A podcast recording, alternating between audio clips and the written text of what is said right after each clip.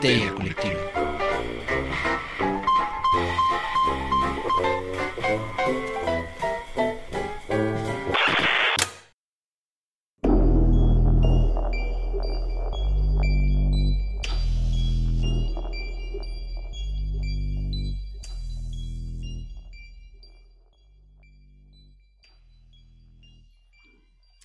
Siempre que bailamos, eh, me siento en el show de Conan O'Brien.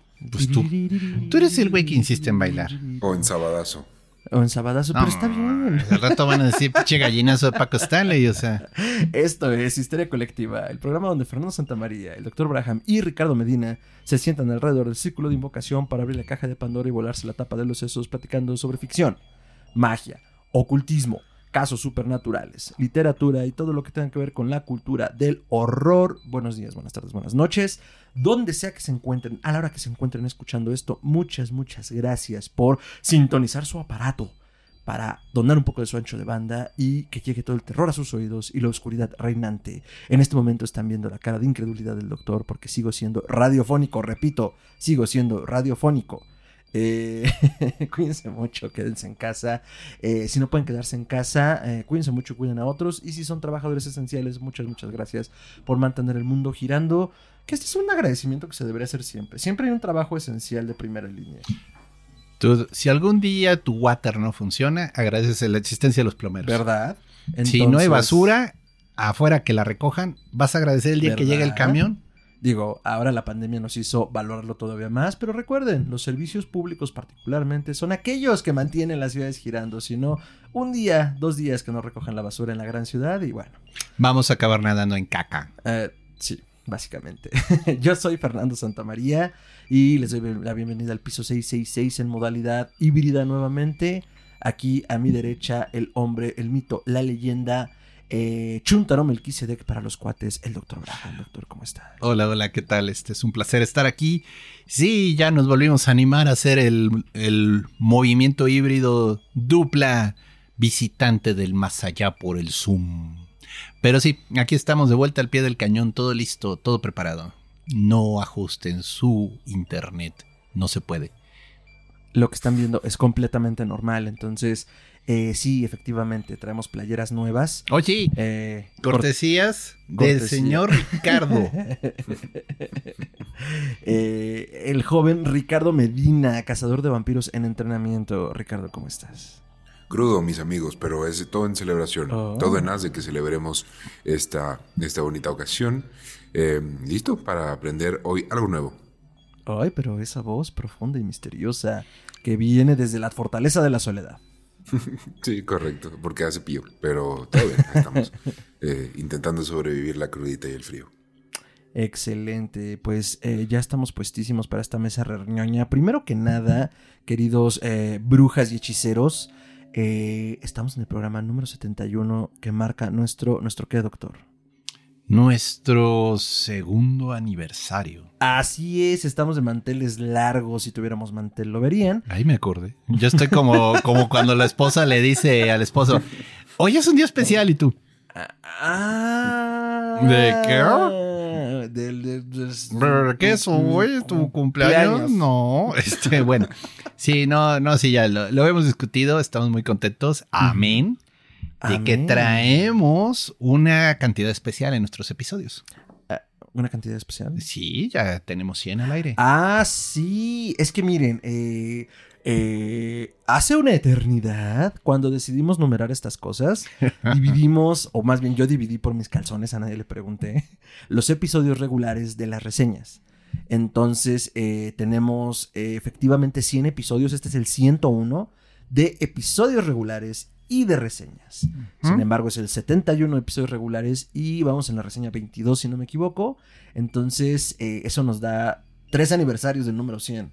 100 episodios completamente efectivos, 100 episodios de contenido y las 100 reseñas cuando sucedan. Entonces, es nuestro primer centenario, amigos. Muchísimas Sí. gracias. Aplausos.mp3. Porque además, eh, la verdad, no estaríamos llegando a estos números si no fuera por ustedes. O sea, esto lo hacíamos con o sin micrófono. Decidimos ponernos frente a los micrófonos para debrayar y, y- y que se unieran a las voces de nuestras cabezas. Pero eh, de igual modo, pues no haríamos toda esta logística y llegaríamos a este número si no fuera por y para ustedes. Entonces, muchas, muchas gracias por esparcir la infección. Recuerden suscribirse, recuerden decírselo a sus amigos, a la gente que más confianza le tengan. Y en el celular de su tía la católica, suscríbanse también. Entonces, muchas gracias. Nos vemos. Ah, Ah. se crea. Hágale clic al me gusta, me encampana, Me suscribo. me en suscribo, ¿Qué otros hay, Rich? ¿Me me en qué? en notifican Me comento. Me en comento. en y me en coméntonos. Y bueno, pues ya saben, es un placer, es un gusto, es un honor. Y qué gusto que estamos aquí de nuevo reunidos. ¿Para abrir qué, doctor? La temible caja de Pandora. ¿Qué hay hoy en la caja de Pandora? Hoy en la caja de Pandora tenemos los juicios de Salem. Para el episodio de aniversario y el número 71, ¿qué, Ricardo? Efectos de sonido.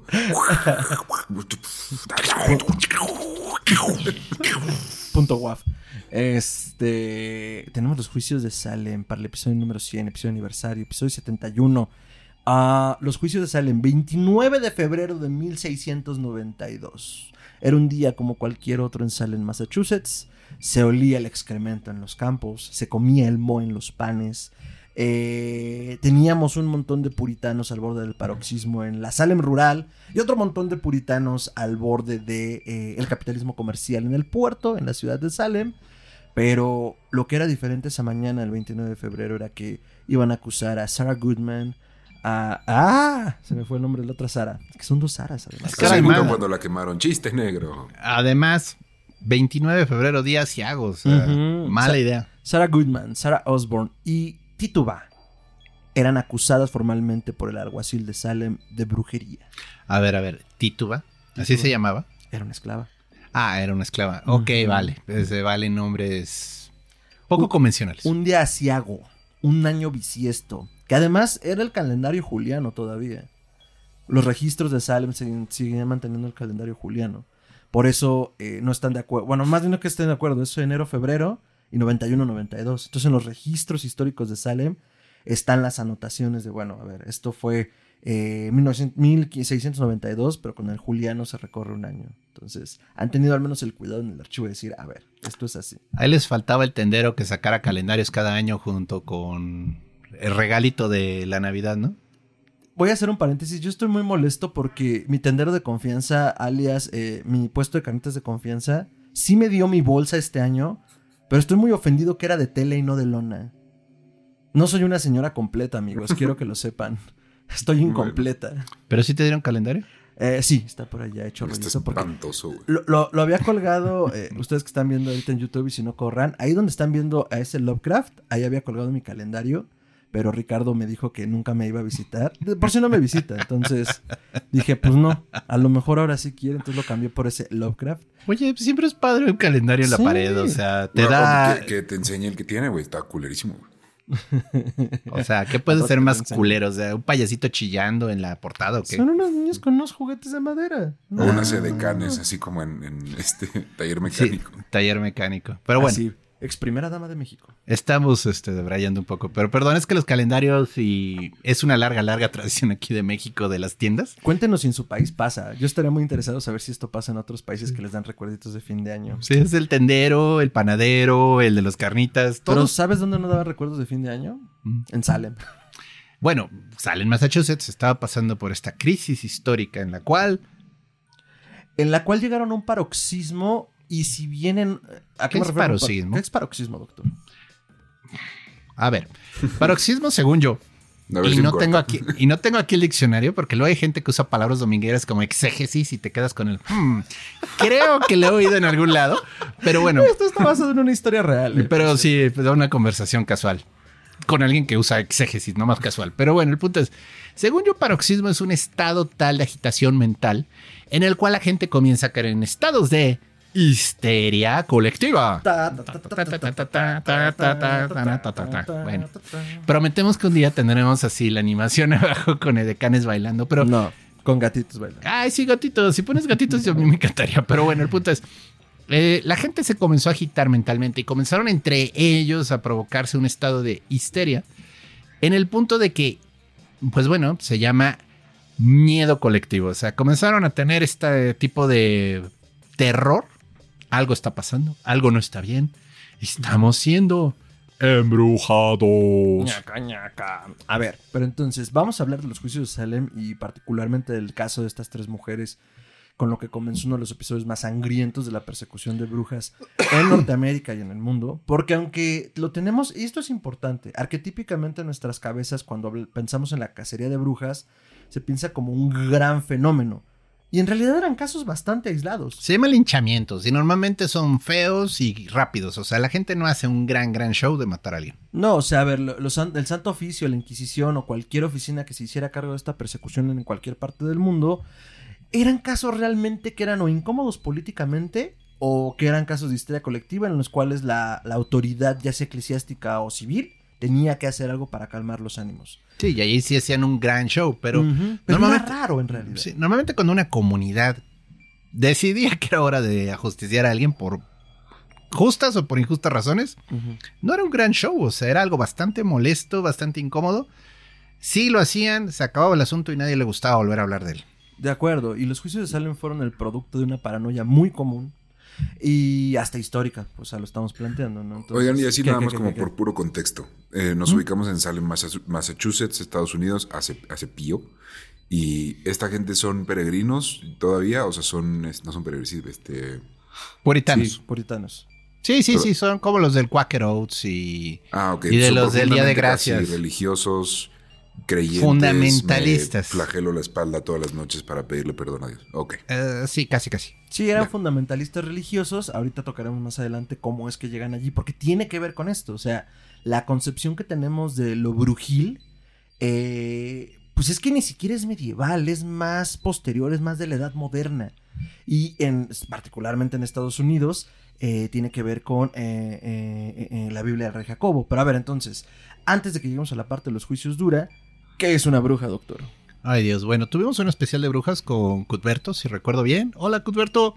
Este, pero en general, así como que trayéndolo a lo que yo recuerdo que concluimos en el programa, la brujería es una religión ancestral que es más de la tierra y está más conectada con creencias de la naturaleza. O sea, no es que adoren precisamente un dios pagano, o sea, depende, pero sí hay variantes. Sin embargo, casi siempre es un grupo de personas que están muy conectadas con el entorno, ya sea con el cerro, con el bosque, con el lago. Es un poquito animista en el sentido de que veneran a la naturaleza y trabajan con ella. Ahora, eso obviamente no le gustaba a ninguna iglesia, ni la católica, ni la cristiana, ni la protestante, ni la musulmana, para eso, porque es gente que está en el borde. O sea, pueden ir a misa, pueden persinarse, pueden agarrar el agüita bendita y echársela en la cabeza, pero pues tienen prácticas que no son enteramente las que se deben. O sea, no lo hace la gente decente. Entonces se comienzan a inventar todos estos rumores de los aquelarres en los que las mujeres salían desnudas a bailar en el bosque con la con el, la gran bestia cornuda, el maestro Leonardo y bueno, pero eso ya es exageración, o sea, y como hemos visto, por ejemplo, con el tema de los judíos en Praga que eran perseguidos, Uh -uh. es exageración, o sea, la gente le inventa mentiras a los otros como para justificar esa separación de nosotros, ¿no? Es que nosotros estamos bien porque hacemos esto y ellos están mal porque hacen esto. Y entonces de ahí comienza esta como separación. Porque obviamente religiones antiguas fueron extinguidas por la Iglesia Católica en Europa. No quedó nada. Sin embargo, quedaron ideas, quedaron creencias. Entonces, en todas las regiones de Europa, no les voy a decir que en una en especial, siempre había un bosque que estaba embrujado. Siempre había una montaña en la que pues, se veían luces raras en la noche, ¿no? Aineniuken. Aineniuken. Y ahí era, ahí se juntan las brujas y los diablos y los demonios. O sea, es, era la idea. O sea, pero sí, efectivamente se fue como que exagerando y romantizando la idea de la brujería. En general es gente que vive muy normal, o sea, viven en su ranchito en las bordes del pueblo y dejan, dejan ofrendas en los árboles eh, cada solsticio, o sea, tampoco tenían que ser gente que hacía peregrinaciones o que salían con, con grandes eh, antorchas en la noche, ¿no? Sí, en realidad si me lo preguntan ahorita que decías esto último, las peregrinaciones y antorchas eran mucho más comunes en los rituales católicos eventualmente que en cualquier otra religión. O sea, sí había como estas fiestas paganas de las bacanales y estas celebraciones de cierres. Pero por ejemplo, no sé, pensé ahorita en la Santa Compañía. ¿Mm? Eh, eh, eh, estas efigies, ¿no? Con sombreros puntiagudos, que ahora ya hizo todavía más infames el Ku Klux Klan, pero que salían en la noche. Oye, ¿qué tal el juego de Blasphemous? ¿Cuál juego de blasfemo? Hay un juego de Steam que se llama Blasphemous. ¿Y qué de qué va? Eh, pues es es bien onda Castlevania, pero el protagonista es un nazareno. No sé si has visto a los nazarenos, son de los desfiles de Semana Santa allá en España, creo que en Barcelona. Creo que sí los he visto. Y de ahí agarran a este protagonista que pues anda con esta máscara y con la corona de espinas y anda con una espada matando gente. Pero digo, de nuevo. no, está bien chido el juego, está bien no, loco. no, me queda claro, solo fue como, ah, ah, sí, esto escaló muy rápido. No, pero pues digo, es la misma idea, o sea. Ajá. Pero entonces, a lo que voy, digo, la Santa Compañía es esta, eh, son figuras míticas, pero al final yo asocio más esto, este tenebrismo, si, si cabe la palabra, a los cultos judeocristianos, ¿sabes? Sí. O sea, la comunión con la naturaleza me parece más lógica de, claro, a ver, si estoy cosechando, si estoy sembrando, si estoy tomando de la tierra para vivir, me parece lógico que genere un una ritualística alrededor de esto, ¿no? Ah, ese señor que está en la cruz sufrió por ti y ahora tú sufres por él. Sí, y hay que, hay que desfilar en la Semana Santa azotándonos mutuamente para que nuestra sangre se purifique. Siempre es mejor bailar bajo la luna. Pues suena más divertido. Pero entonces, tenemos este arquetipo incluso hasta de los sombrero puntiagudo, nariz ganchuda, eh, verruga, bueno, hasta hebillitas en los zapatos, ¿no? O sea, le ponen su hebillita. Porque parte de nuestra concepción contemporánea de la concepción moderna de las brujas que viene de este periodo. O sea, si pensamos en brujas, normalmente pensamos en ellas, ¿no? Eh, por eso quería tocar primero la parte de... eh, bueno, primero hay que subirnos en el autobús mágico y viajar a 1600. Música de chispitas. Sí. Y eh, quería tocar la parte de cómo surge la Biblia del Rey Jacobo, porque también ahí se hacen las primeras menciones traducidas al inglés y en un inglés vernáculo sobre las brujas. Ah, ok. Cuando traducen la Biblia de latín al inglés, comienzan a traducir algunas palabras y ponen witch. Ah, ok. Todo fue un rollo de traducción entonces. Eh, y más que de traducción, de no poderlo interpretar abiertamente, me explico. Eh, el hecho de que existe esta, esta Biblia del rey Jacobo, que es muy famosa y pues no es realmente la mejor traducida, pero fue muy difundida, eh, parte de que los puritanos en Inglaterra en 1604 quieren reunirse con el rey porque le quieren exigir nuevas reformas a la iglesia episcopal de Inglaterra para que tiendan todavía más al protestantismo y sobre todo al calvinismo y se aleje más del catolicismo. Entonces, con puntos muy específicos como eh, suprimir ciertos títulos, ciertos cargos y eh, no usar anillos de bodas, o sea, porque eso era de los católicos. Oh, oh, oh. A ver, Ajá. espérame. Querían decirle al rey Ajá. qué hacer. Querían solicitarle reformas, pero sí, o sea, a ver, si te llamas el rey Jacobo, defensor de la fe, y llega alguien a decirte que debes reformar la fe, No va a acabar bien. eso. no va a acabar bien. Entonces, en principio le piden una nueva traducción, eh, porque además la Biblia que había traducido era la Biblia de, eh, de Ginebra, que era la que utilizaban los obispos, Mm. que venía de una traducción latina común, de una traducción griega común.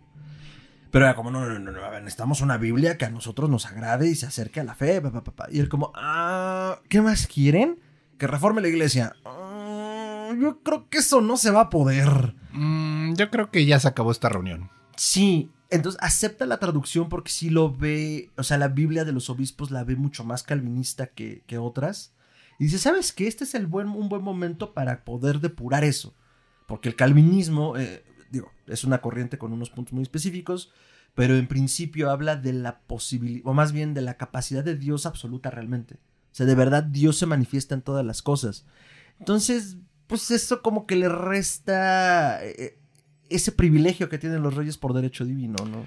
A ver, yo, yo aquí solo estoy viendo una discusión religión contra Estado. O sea, literalmente es la Biblia como una herramienta de propaganda y que importaba mucho escribirla en el inglés con las palabritas mágicas para que la gente que la leyera reconociera que el rey era la autoridad absoluta y no meterle ideas de otras corrientes como el calvinismo. que eran mucho más estrictos y menos tolerantes de la autoridad del rey. No, y además de menos tolerantes, eh, el hecho de que si Dios tenía ese poder absoluto, ¿quiénes representan a Dios, queridos amigos, en la tierra? Ricardo, por 300 puntos. Los- ¿Quiénes representan a Dios? Pues Los que lo creen, los que lo rezan. El hay- Papa. El Papa, bueno, y en este caso los obispos, la Sí. iglesia, No, es los que- clérigos. Es, es genial en las películas inglesas que odiaban al Papa, ¿no? El Papa era el anticristo. Entonces hay una frase muy buena de esas películas. What kind of popery is this? ¿Qué clase de papismo es De este? hecho, sí es cierto. Esto, eso lo eliminé del texto de, de donde me basé porque, o sea, estaba cagado, pero sí lo dicen. Dice, es que Eh. todo esto que les dije que querían eliminar, sí lo mencionaron así como de todo ese poperismo. Es que sí, o sea, tenía tal frustración. O sea, es que de nuevo esto es como el hijo rebelde que niega al papá, ¿no? O sea, y "No, yo no soy como mi padre. Pero estos señores estaban tratando de editar fuera de la Biblia todo lo que consideraban que había sido influencia católica. Entonces era muy gracioso porque pues se estaban azotando tanto que ya llegaban a las exageraciones en cuanto a su austeridad, ¿no? Entonces, bueno, eh, el rey, el rey dice, vamos a hacer una nueva traducción. Eh, no Me cede- conviene a mí hacer una nueva traducción más bien. Exacto. No, no, no, no cede ante la reforma de, de- de la iglesia. Y en 1611 tenemos la, la versión del rey Jacobo autorizada. Que no hay registros de que realmente le haya dado su pulgar de enhorabuena. Pero bueno, ya Ay, ay, se, le encargó a unas personas que sabían hacerlo mejor que él y ya salió la versión de del rey. Jacobo con su foto en la portada. Así del bestseller del New York Times. Pero obviamente no le gustó a los puritanos porque dijo les falt- le faltó más seriedad. Le faltó, ajá, métele más diseño, carnal. Entonces, no, no, le, le faltó más seriedad, más austeridad. Que se azoten más duro los patriarcas bíblicos, que sacrifiquen a sus hijos con más celo bíblico. Ajá. Apuesto que era eso. Pues más mole seguramente. El punto es, Bah. eh, en 1611 se imprime, esta edición se convirtió en la traducción inglesa más leída en ese momento, y aunque el texto apenas menciona la brujería y las formas de diferenciar a una bruja de una persona normal, o los pudores que supuestamente tenía, eh, pues tiene 12 menciones que fue lo que empezó a destacar en esta versión. Suffer not the witch. Eh, La bruja de Endor. En- Sí, viene en la Biblia. sí, sí, sí, sí, sí. Endor no es No, de Star sé, Wars. es que o sea, ahorita justo me cruzaste los cables porque fue como, sí es cierto, esto sale en la Biblia. Sí, o sea, vaya, lo que pasa es que antes probablemente era otra la palabra, o sea, y entonces comienza la palabra witch a aparecer dentro del texto.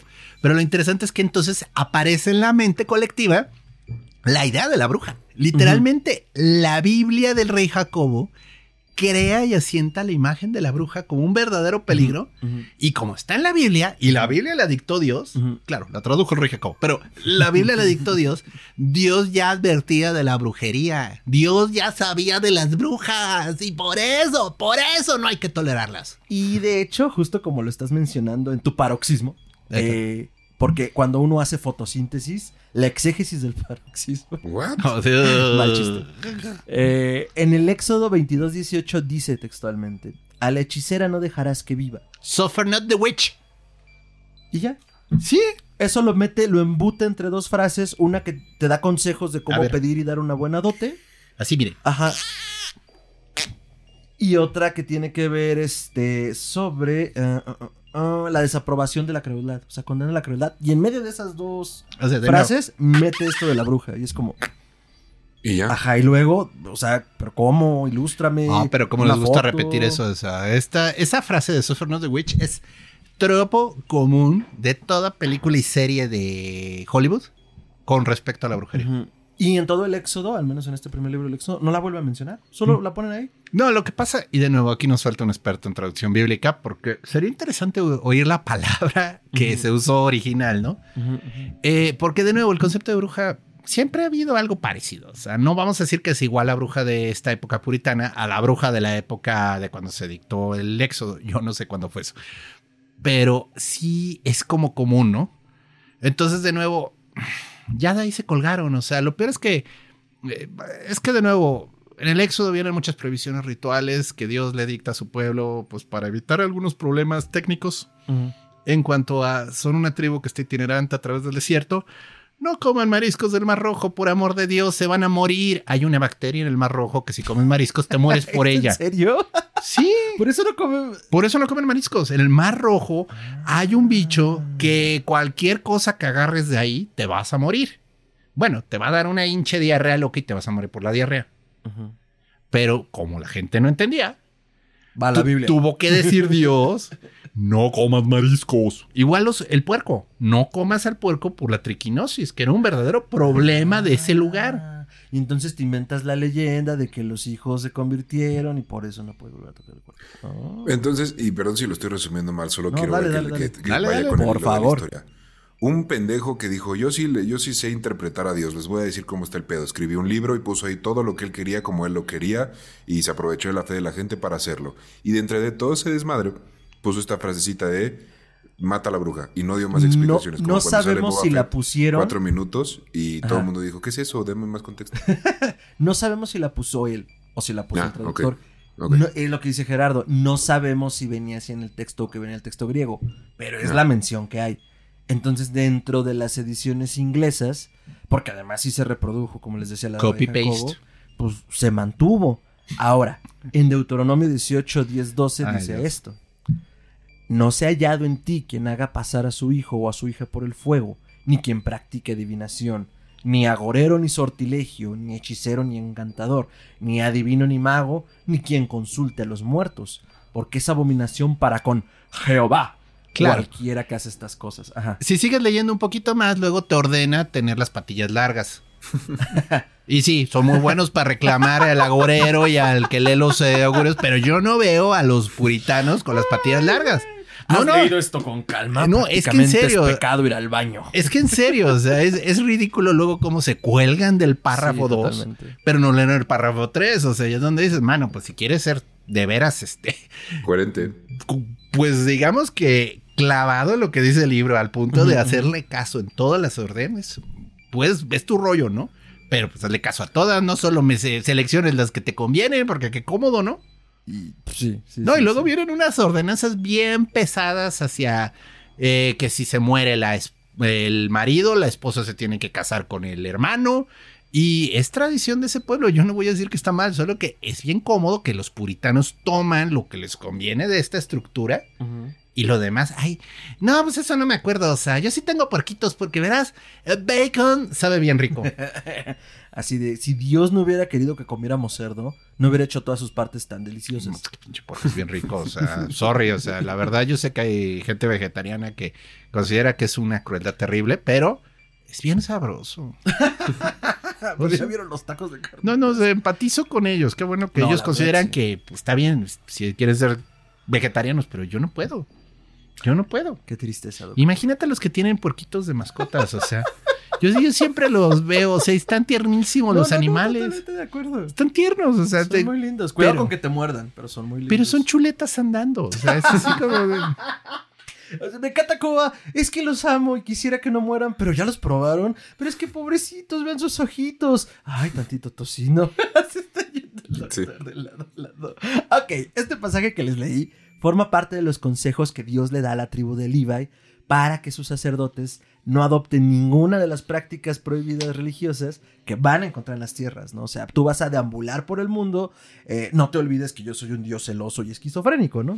Entonces, eh, el Deuteronomio sitúa a las brujas en un contexto, eh, básicamente te dice, es bruja o brujo, que además ese es el asunto, nunca se hace una distinción de género en la Biblia. Pensemos que esto viene del griego, que viene del inglés.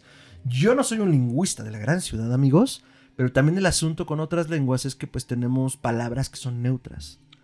Son neutras, entonces podrían referirse tanto a un hombre como a una mujer. Entonces, bueno, eso generó un campo para que fuera como... "Mm". Y si aprovechando nuestra estructura patriarcal decimos que las brujas son mujeres, Sí, ¿por qué no? Metamos un poco de esa misoginia que tanto nos hace famosos. Entonces, bueno, para el Deuteronomio y lo que la, la puerta que abre esto que les acabo de leer es que son todas esas desviaciones de la norma religiosa, son nigromantes que intentan practicar la magia, astrólogos y adivinos que aseguran ver el futuro. O sea, en esa ambigüedad entra todo esto. O sea, pues básicamente cualquier pendejo que no haga lo que yo quiero que haga es que Sorpresa. Le diste al clavo. Le diste al clavo, ¿no? Entonces, eh, los principales peligros que pretenden observar sobre la brujería es que la práctica de la brujería queda excluida de la ortodoxia religiosa, you don't say, y la brujería es aquello que nosotros, o sea, nosotros, tribu elegida de Dios, no debemos practicar. O sea, a través de un argumento falaz lógico, definen a la brujería por lo que no es. O sea, es la otra edad. Así de fácil, o sea, eh, desde estas tribus adoran ídolos paganos, no creen en Dios, ¿no? Y la brujería se acaba volviendo como una especie de de algo oculto, o sea, de algo que la gente dice que es creyente, pero a nuestras espaldas se está saliendo a bailar al bosque, güey. Y no lo vamos a permitir, o sea. Entonces ya lo resumiste en una palabra. Lo definen por lo que no es, entonces todo lo que no somos es brujería. Que digo, entiendo que hay facciones radicales y que no, no podemos ver de una forma absoluta una interpretación dogmática religiosa, ni como no practicantes ni practicantes. Pero por ejemplo, el argumento que utilizan los, los fundamentalistas religiosos del Islam, pues la guerra santa es contra todos los infieles, ¿no? ¿Quiénes son todos los infieles? Todos los que no son musulmanes. Que curiosamente hay un pequeño corolario de eso que dice que los pueblos del libro deben ser respetados. Y los pueblos del Eso. libro son los cristianos, los judíos. O sea, en teoría, técnicamente, si sigues un profeta y tienes un libro con esas enseñanzas, podrías pasar la prueba. o sea, así que, pero pues, depende a qué grupo le estás preguntando, porque luego hay unos muy fundamentalistas. Pero es lo que dices, el libro, con, todas sus contradicciones, tiene, tiene cláusulas muy específicas que el que lo interpreta se las pasa por el arco del triunfo, que es lo que estamos viendo aquí. Sí, pues es cómodo. O sea, es. Aquí tengo este libro que me dice que te tengo que quemar de, de facto. Pero quizás puedo como que navegar esa línea gris y dejarte ser, ¿no? Ahora, la otra es la del espíritu familiar, que es algo también como, tanto como figura, imagen, tropo en las películas y en la literatura, eh, los espíritus familiares de las brujas, que por alguna razón, y ahorita vamos a eso, se asociaron a los gatos negros en Europa. Ah, Ahora. pobres gatitos. Oh, ya sé.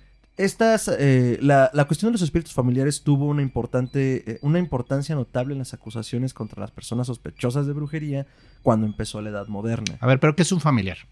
Eh, Un bueno, padre, una madre, un abuelo, un primo. Por eso pregunto, para evitar esa confusión. mm, bueno, los espíritus familiares, hasta donde yo lo entendí, son estos espíritus de la naturaleza con los que se... Bueno, a ver, desde lo brujil es el espíritu de la naturaleza con el que tiene contacto la bruja. Desde lo católico cristiano demonizado, el espíritu familiar es eh, fundamentalmente el contacto que tiene con este mundo oscuro. Sí, de nuevo, no hay una definición del libro, ¿eh? Pero para explicarlo bien. ¿Ves, güey? ¿Ves, güey? ¿Ves, Güey. güey? Pero como, ¿y tú qué crees? Ah, sí, no está mal, no hay nada aquí. No, No, no, vaya, vaya, yo lo Ya, di- ya te arrastraste por el piso Yo- tú solo, güey. yo, yo, yo lo que quiero decir, y no era para tirarle a Fer, es. Pueden tener opiniones diferentes. Tratamos ahorita de encontrar una definición en común, pero entendamos, lo que estamos diciendo es lo que se entiende y de veras que no hay una definición tan clara. Efectivamente, hay una diferencia muy, muy clara entre los familiares de los grimorios y los familiares de las brujas. Sin embargo, es de nuevo una línea muy gris en la que se mezclan y de repente el familiar de la bruja es un familiar demonio, o a veces no, y es un espíritu elemental. Pero en general, ¿por qué se llamaría familiar? Porque es parte de tu familia. Entonces, literalmente estamos hablando de una adopción. Es lo que se llama el pacto.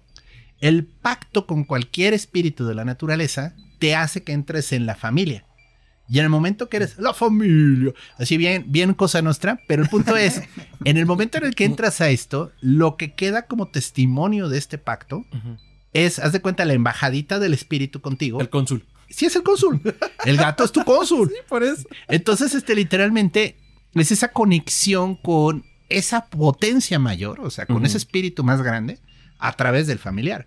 Y normalmente pues, las leyendas son que el familiar era tu maestro, era el que te instruía, el que te decía cómo hacer las cosas, el que te de- recomendaba qué hierbas usar, qué hierbas no usar, o sea, era Como como, el una especie Salem de... de Sabrina. Sí, parece Eso es un broma. familiar. Eso es un familiar, parece broma, pero sí. Acabo de Es- resumirles todo el pedo. Gracias.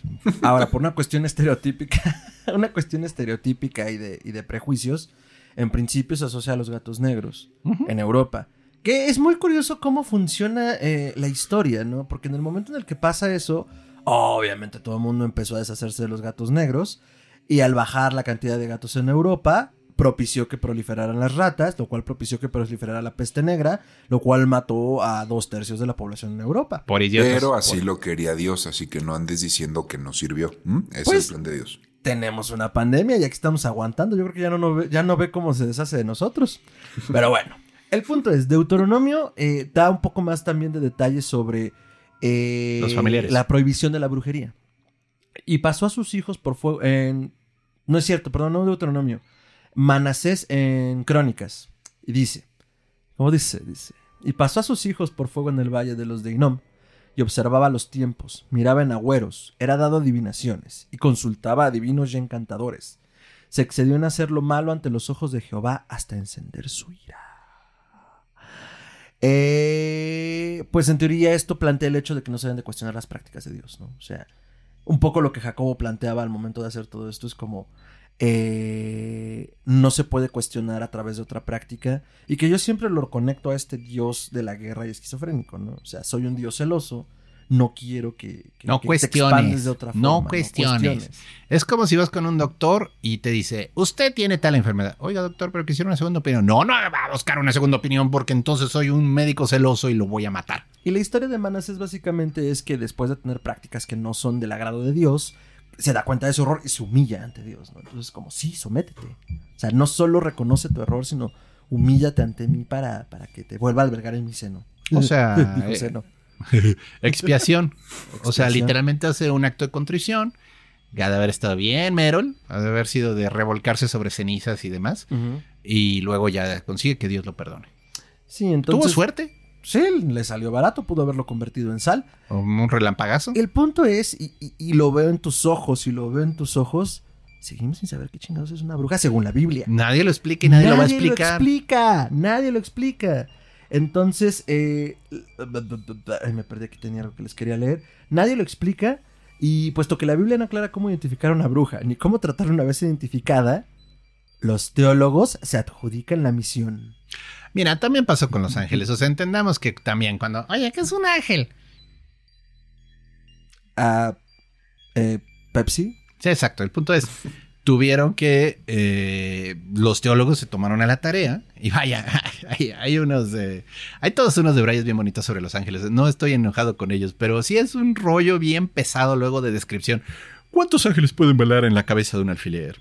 Y cosas así Ah, que, que- que, que son debrayes teologales tan estúpidos. Pero bueno, era esa necesidad de explicar cosas que no tenían explicación en la Biblia y que de cierto modo había cierta curiosidad. Y créanme, se peleaban duro. Pero el punto es, la Pero brujería entonces... que pasa con todo, güey. O sea, pasó con la Biblia y pasó con Tolkien, güey, de que querían, todos queríamos más. Y bueno, ¿y qué pasa con este personaje que sale dos páginas o dos palabras, güey? Es lo ¿Y mismo, por, güey. ¿Y por qué luego te dan una serie completamente random, basada en hechos random, porque no tienen derechos sobre las propiedades intelectuales de Tolkien como para poderla hacer bien? Y en vez de negociar y pagar por ello, me voy a inventar historias nuevas. Me voy a inventar historias, fanfiction. Eso es Lo mismo los- digo yo de la pasión de Cristo, güey. ¿Cuál era la necesidad? Ninguna. Y en Semana Oye. Santa toda la puta semana en el pinche Canal 5, toda así en repeat. Güey, güey, eso es de, de siempre. Siempre estaban las películas mexicanas con este actor que se me va su nombre, haciendo la de Cristo. Y luego ya se pusieron las otras versiones, la de Sefirelli. Y no sé si ahora se atreven a pasar la de Gibson, porque esa ya, Sí. está, ya está rayando en el sadismo. O sea, Tiene mucho bueno. mole. Ya estoy a nada de que le hagamos reseña aquí. Pues un día, o sea, aunque todo el mundo sabe en qué acaba, así que pues pierde un poco. Spoiler, Cristo muere al final. Esta no, esta no necesitaría spoiler, pero bueno, el punto es. eh, todo- el punto es. eh, ay, perdón. ¿Mm? Vaya, dale, dale. Suelta, suelta, suelta, no, suelta. No, solo era como para ubicar que todo este contexto es para ubicar lo que la gente pensaba en Salem a la hora de que todo O sea, esto de. el punto es nadie sabía. O sea, el punto es nadie sabía. Todos sabían que existían las brujas y que eran peligrosos. Y por sus sacrosantos huevos decían quién era bruja y quién no. Pero a ver, aclaremos. Entonces, ¿qué pasa con los puritanos cuando le dicen al rey, el rey Jacobo les dice, bueno, aquí está la Biblia, tráguensela?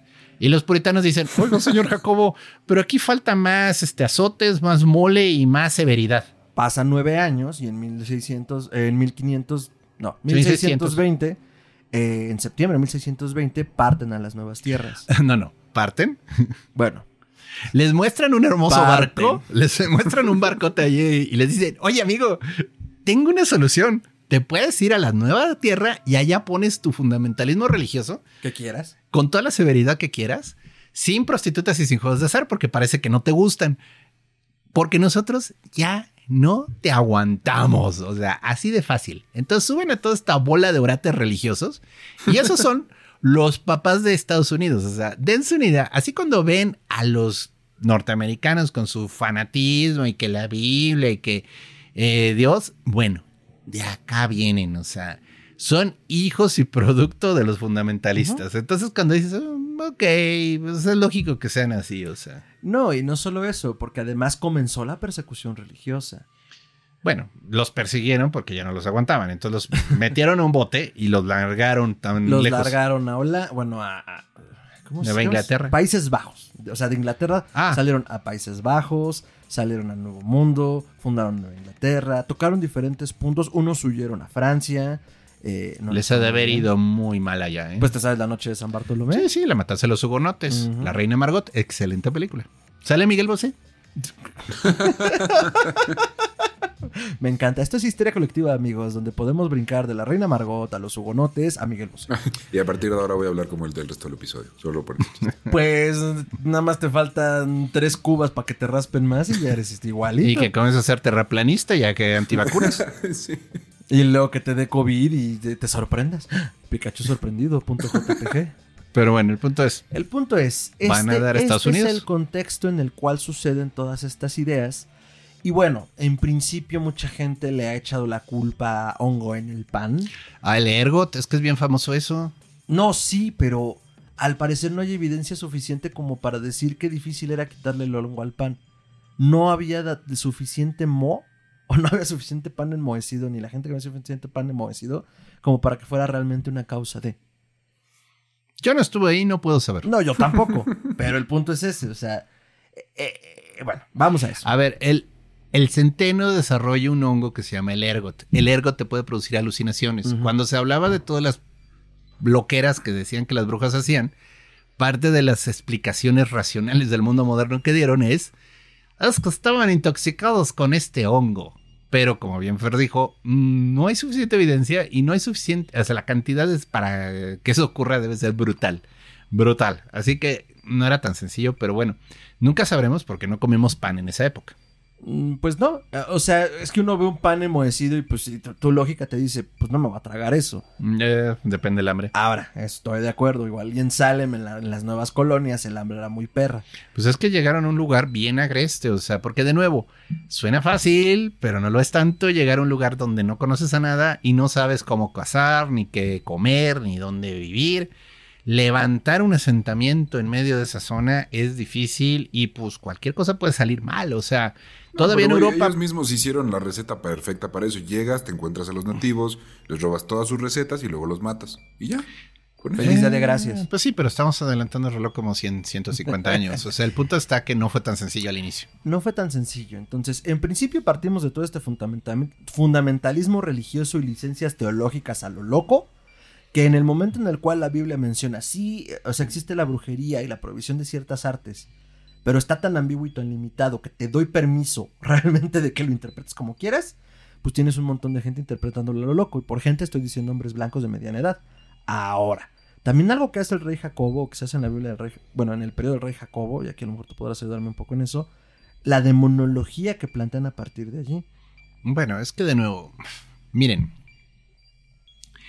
ya existía la teoría de la magia negra, o sea, no es algo que aparece a partir del rey Jacobo, No. pero sí comienza a haber toda una definición del hecho, ¿no? Y además comienza a surgir pues interés, bueno, ok, pero dame herramientas para combatir esto, ¿no? O sea, porque ya me estás diciendo que existe y yo no sé cómo a ser. Y comienza a salir los cazabrujas que en aquel entonces le llamaban the cunning folk, la gente astuta. Los astutos, por así llamarlos, eran gente que viajaba de pueblo en pueblo, te resolvían desde problemas de que tu vaca no podía parir hasta este que tu mujer no podía parir. Y en todo el proceso casi siempre encontraban una bruja. Entonces hay toda una serie de recetas muy divertidas. Eran como médicos, veterinarios, barberos y de todo un poco. Y estos libros de esta gente traen muchas recetas para encontrar la bruja. Basado en recetas completamente supersticiosas casi siempre, pero muy divertidas, muy graciosas. Y obviamente con anécdotas y con testimonios de que es que entonces la bruja apareció, ¿no? Pero bueno, parece ya cuento fantástico y si de ahí abreva un montón la literatura fantástica de la brujería.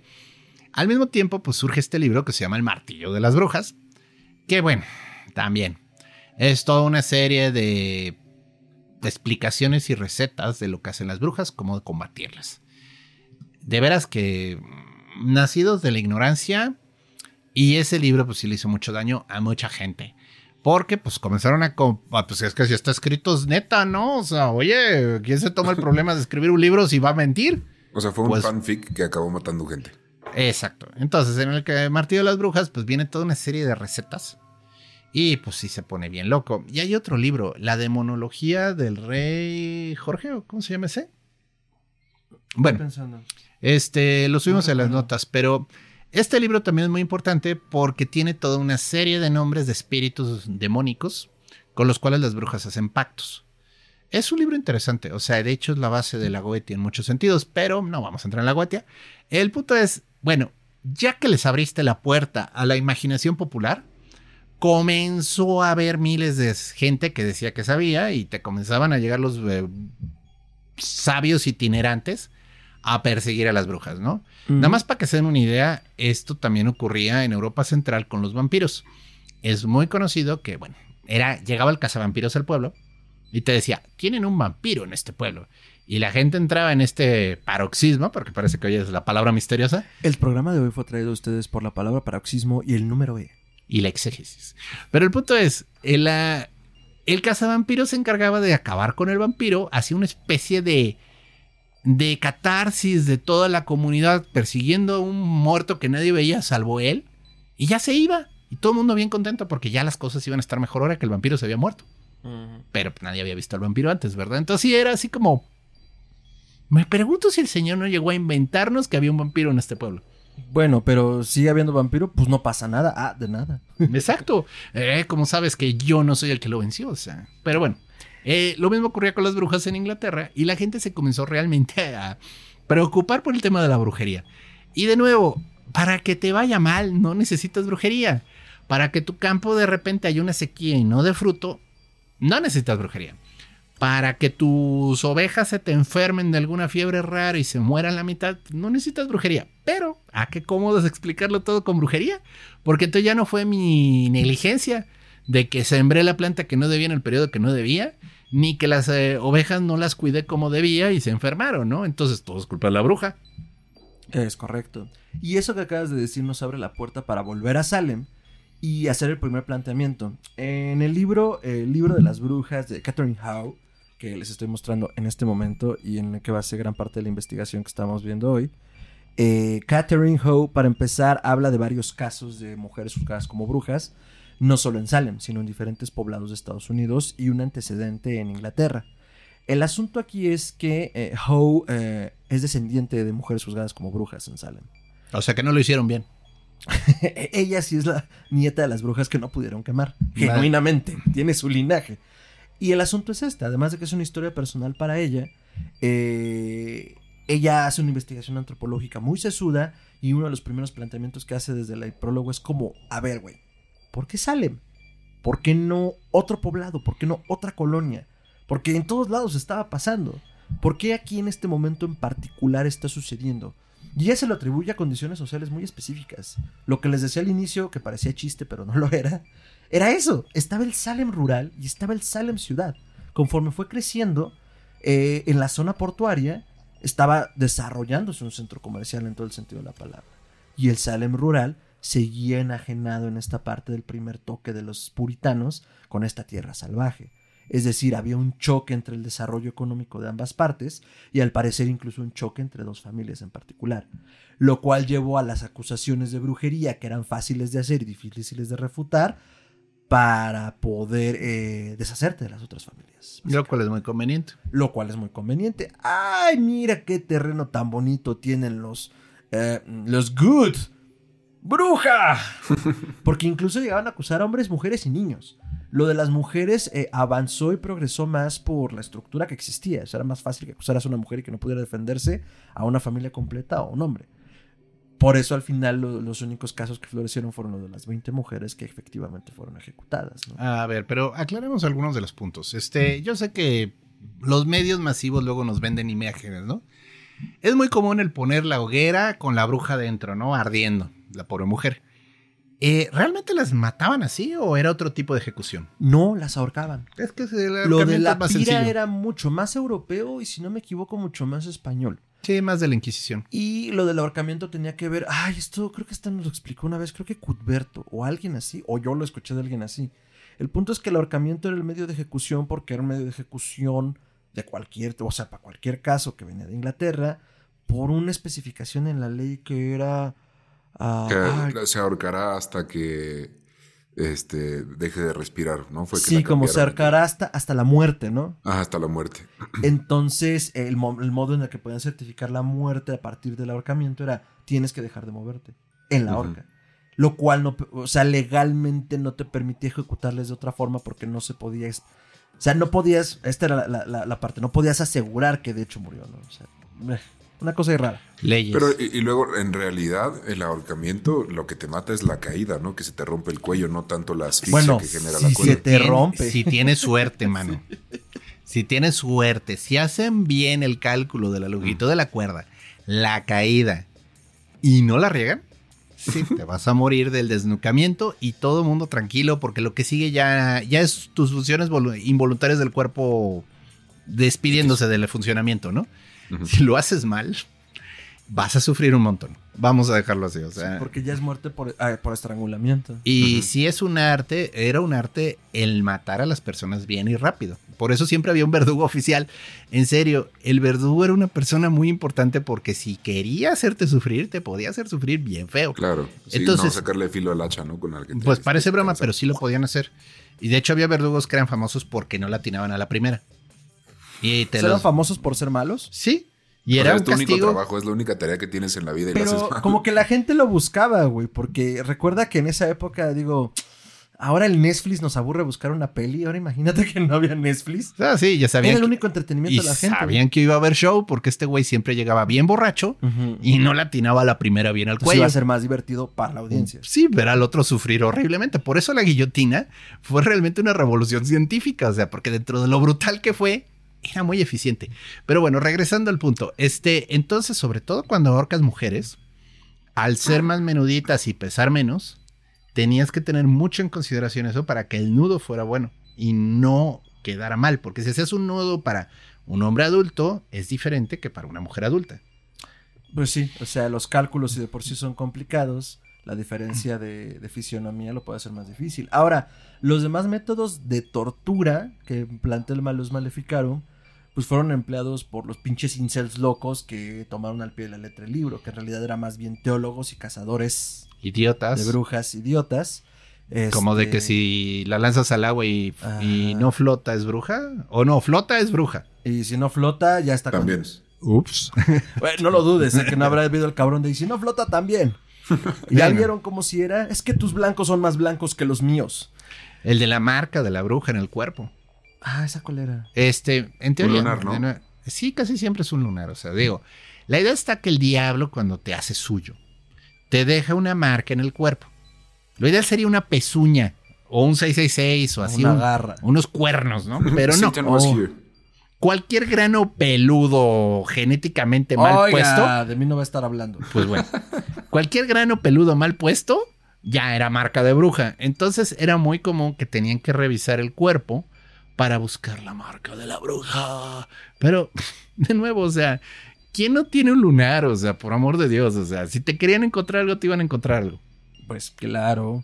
Yo creo que era más eso, ¿no? O sea, no era tanto así de, no sé, ahí dice en el libro, entonces tenemos que casar. Yo creo que era más, quiero acusarlo y nada más voy a buscar una Sí, justificación. era, ver era una herramienta cómoda. O sea, miren, lo mismo siempre pasó, son herramientas de persecución. O sea, cuando este, comienza la, pues, el comunismo en Rusia, era muy común si envidiaban las propiedades de alguien, acusarlo de no ser comunista, de no tener ese sentimiento comunista, ¿no? Claro. Y pues te en- caía en la... Segunda Guerra Mundial en, en Europa decir que era judío, ¿no? En Ajá, pues, te caía la troika y pues al campo de concentración en Siberia, o sea, y tus propiedades pues las incautaba el Estado.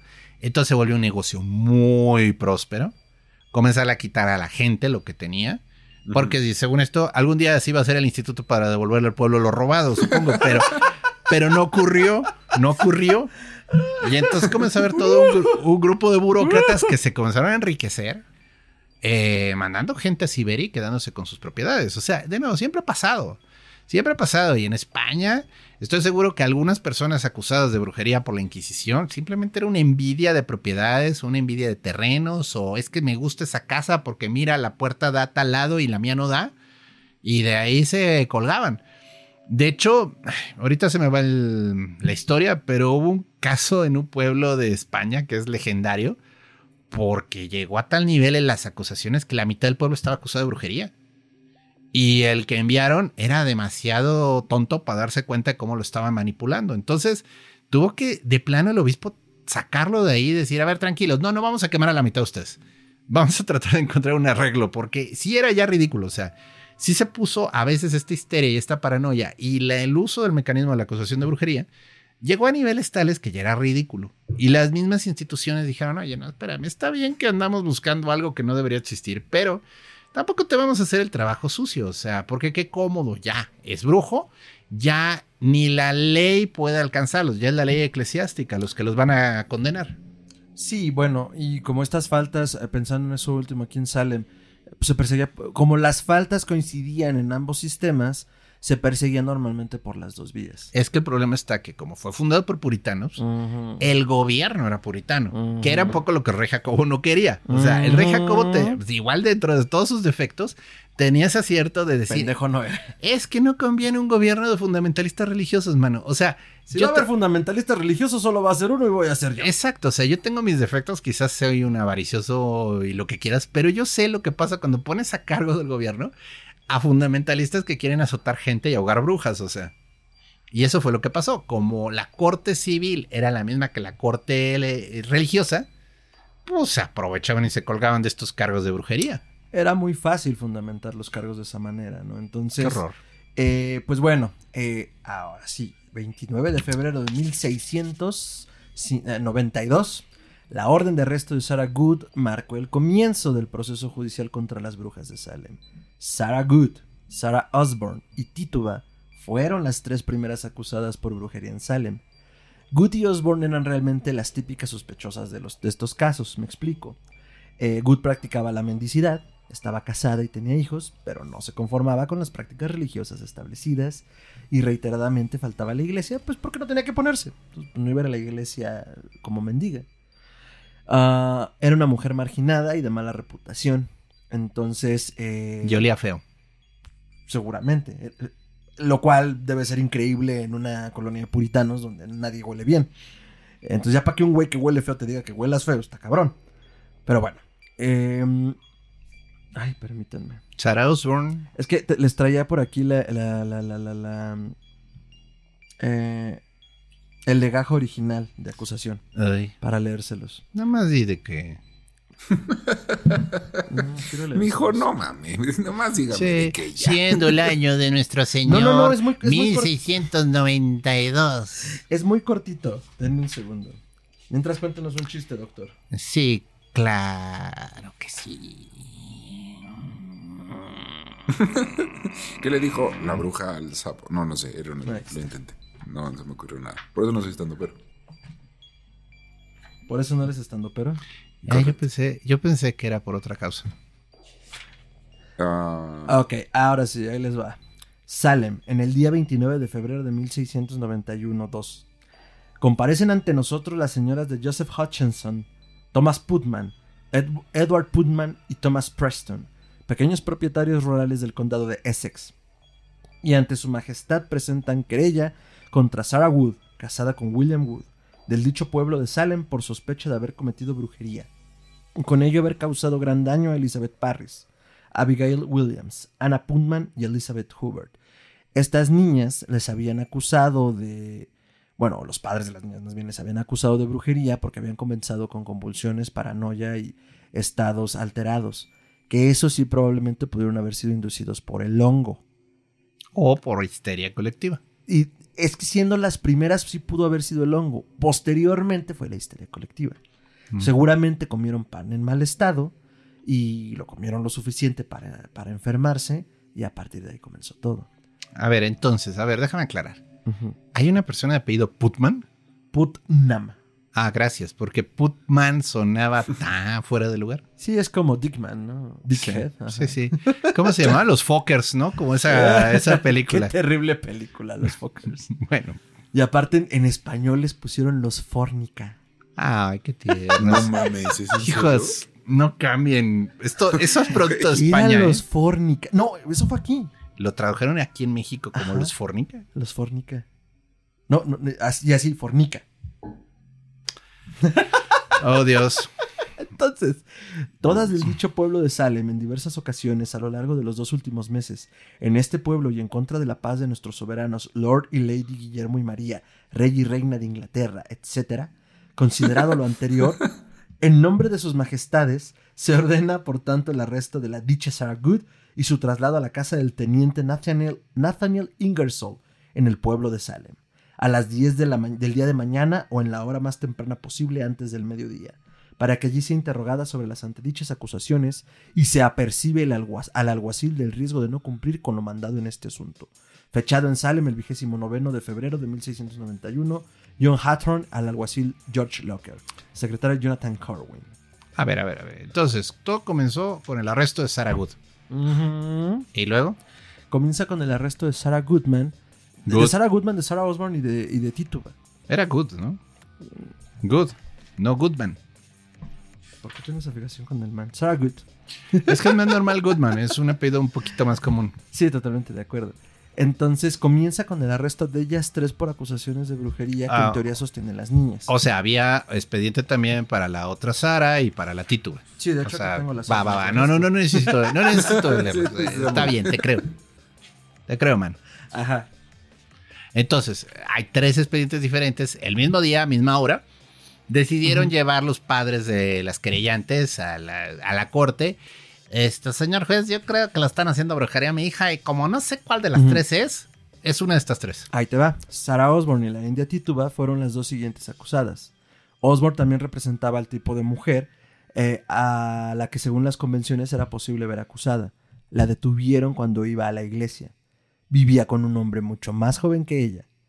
Tituba, por su parte, Escándalo, es un escándalo. Bueno, Tituba, por su parte, era una esclava de la hacienda de los Parris, donde enfermaron las dos primeras niñas. ah, Entonces, esclava del Caribe debe ser bruja. O sea, todavía yo te entiendo, Sarah Good, porque no caía bien, no iba a la iglesia, no era una persona de bien. Yo te entiendo la Sarah Osborne. O Ujú. sea, o sea, Osborne. Este, bueno, ok, algún problema tenía por gustarle jóvenes, pero pobre Tituba, o sea, ¿ella qué? O sea, estaba ahí contra su voluntad, era esclava. Se llama chivo expiatorio, doctor. Expiatorio. No, y además, o sea, lo- te, te- te compadeces por Tituba por su condición de esclava, pero yo me compadezco por las tres porque sin deberla ni temerla fueron los chivos expiatorios. ¿sabes? No, claro, claro, pero el punto es, o sea, de las tres, la que menos se pudo defender fue Tituba. Y Ah, vaya, ninguna, ninguna pudo meter las manos, estoy de acuerdo. Pero, Pero de por sí, sí te entiendo, ¿no? Tituba ya en una condición de esclava, todavía la avientan el hecho de ser bruja. Y eso explicaría qué sucedió después, pero ahorita les cuento. Vamos, sigamos con esto. Con esta orden de detención, se empieza a observar cómo se extiende la investigación de Parris. Aunque la pauta sigue todavía las normas de los procesos por brujería en Inglaterra y las colonias de América del Norte, si comparamos lo ocurrido en Salem con otros casos análogos más próximos en el tiempo, eh, vemos que la tendencia de la época en el mundo anglófono a la hora de perseguir la brujería consistía en acusar a un reducido grupo de mujeres y centrar en ellas el proceso judicial. Los episodios de Salem del febrero del 92 siguen siendo un caso típico en cuanto a la magnitud y el número de personas implicadas. ¿Qué pasa después y qué tiene que ver con esto que dices de Tituba? A, a las tres las torturan y las interrogan y Tituba confiesa. pero que confiesa. Lo que me diga, señor. Sí, exacto. Ah, Confiesa que son brujas, que ella actuó a nombre del diablo con las otras dos y que enfermaron a las niñas. claro, Con una ligera esperanza de que si ella confesaba, le iban a perdonar. la iban a perdonar. Claro que sí. Siendo esclava y en un estado de vulnerabilidad, Y su dijo, no tengo y- nada que perder. Y su ignorancia, ganar", o sea, ¿no? sí. Ah, es Se como, aprovecharon. es como el chiste de las Olimpiadas de policía. Ay, güey, ¿cuál es ese? Bueno, a ver. es de estos clásicos que comienzan de todos los países y cada uno. El chiste es que tenían que atrapar un conejo, ¿no? Entonces sueltan el conejo, la CIA usa drones y detecta al conejo en 10 horas. Ok. Llegan los chinos, los chinos desde el satélite cachan al conejo en 6 horas. Ok. Llega la, pro- los mexicanos, sueltan al conejo, salen corriendo atrás del conejo, pasa un día. Ah, ya sé Pasan dos Dios días. mío, no. Pasan tres días, bueno, pues ¿qué pasó? Y de repente ya llegan, ya tenemos al conejo. Después de mucha investigación preliminar y de haber investigado los hechos a profundidad, hemos encontrado al conejo del que se busca por orden de el concurso. Llega un tráiler, abren el tráiler y hay un elefante dentro diciendo, soy un conejo, soy un conejo, soy un conejo. ¿Por qué me da más risa de la que debería? Pero bueno, perdón si ya se sabían el chiste, es chiste No, de no tíos, sabía, pero... pensé que era otro. Pero bueno, el punto es, pobre Tituba, porque pues en su ingenuidad e ignorancia, pensó que si era honesta, bueno, no honesta, si les decía lo que querían, ella por ser esclava y ser menos que humano, porque digo, la esclavitud es un caso muy triste, la iban a perdonar, así como, bueno, ok, no lo vuelvas a hacer mujer. ¿Qué, qué, qué- qué ingenuo? O sea, no entendía, no había leído la Biblia esa mujer, o sea, no le habían dado a leer la Biblia del rey Jacobo, ¿verdad? Lo más Mm. probable es que no pudiera leer. El punto es que primero lo niega, luego se confiesa y cuando le piden describir al diablo, describe al perseguidor y dueño, Samuel Parris. Dice es un hombre con sombrero de copa, pelo blanco. Porque era su figura del mal. No, cosita. Entonces eh, le toman la confesión y... pues, Nadie el- se molestó en voltear al señor Parris, ¿verdad? Todos Mm, pensaron no. que es un sujeto cualquiera de Oye, cabello güey, el señor parecía, ah, la madre. Y se, se empezó a Hanuman. Yo- como cuando el profesor de química de Rowling se dio cuenta que era Snape. Oigan, si era estricto, pero no pensé que fuera para tanto. Así Parris de no, no puede ser tan malo. De la chingada. Suena muy apuesto ese diablo que usted describe. puede contarnos más. de él? Díganos más de él. Eh, el asunto es que, según el libro de William Perkins titulado Discurso del arte maldito de la brujería, eh, la palabra de una bruja confesa es prueba suficiente para condenar a otra acusada. Tú ya eres bruja y lo aceptaste.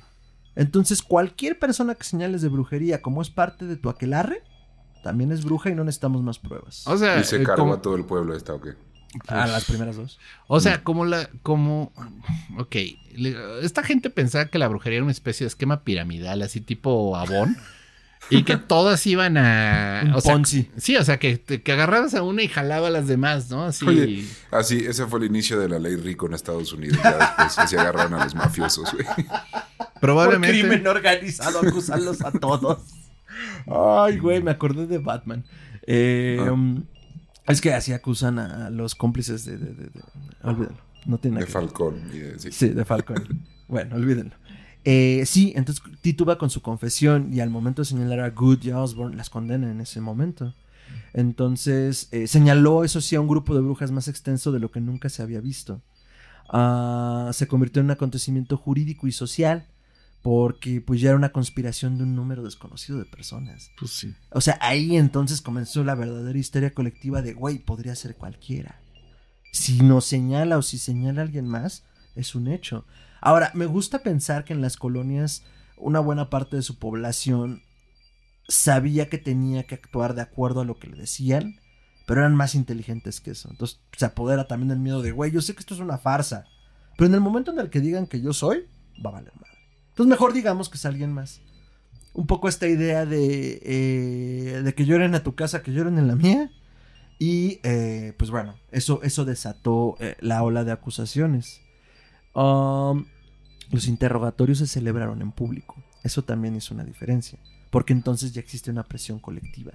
Ya no era solo el pequeño grupo de gente que estaba juzgándoles, que en realidad al final era todo el pueblo, sino que al hacerlo público y hacerlo también un medio de entretenimiento, pues generaron más presión en las tres mujeres. O sea, eso pasa cuando amateurs se encargan de llevar la ley a cabo, ¿no? Sí, o sea, porque además digo, misma historia, ¿no? Es como cuando antes, soy maestro, eres maestro, soy médico, eres médico. Eh, soy teólogo experto en brujería, eres teólogo experto en brujería, dinos qué hacer, ¿no? Soy experto en vacunas y puedo opinar en cualquier medio social. Eh, exacto. Entonces, luego te haces experto en guerra y así. Ah, entonces, bueno, el asunto es que eso generó como una histeria todavía más grande. Ah, los magistrados dieron por hecho que las acusadas eran culpables y pues ellas se tuvieron que ingeniar de alguna forma para responder las acusaciones, ¿no?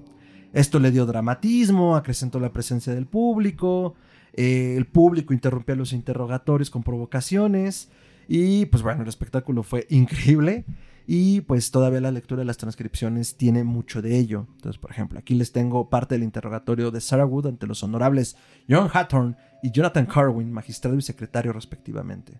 Con todo el pueblo viendo. con todo el pueblo viendo. Esto recuerden que es todo el pueblo viendo. Doctor, ¿me ayuda? Ok, ya se volvió radionovela. Va a ser un cachito. Eh, Empieza. ¿Yo? Sí, entonces. Sarah Good, ¿con qué espíritu maligno tienes trato familiar? Con ninguno. ¿No has hecho pacto con el diablo?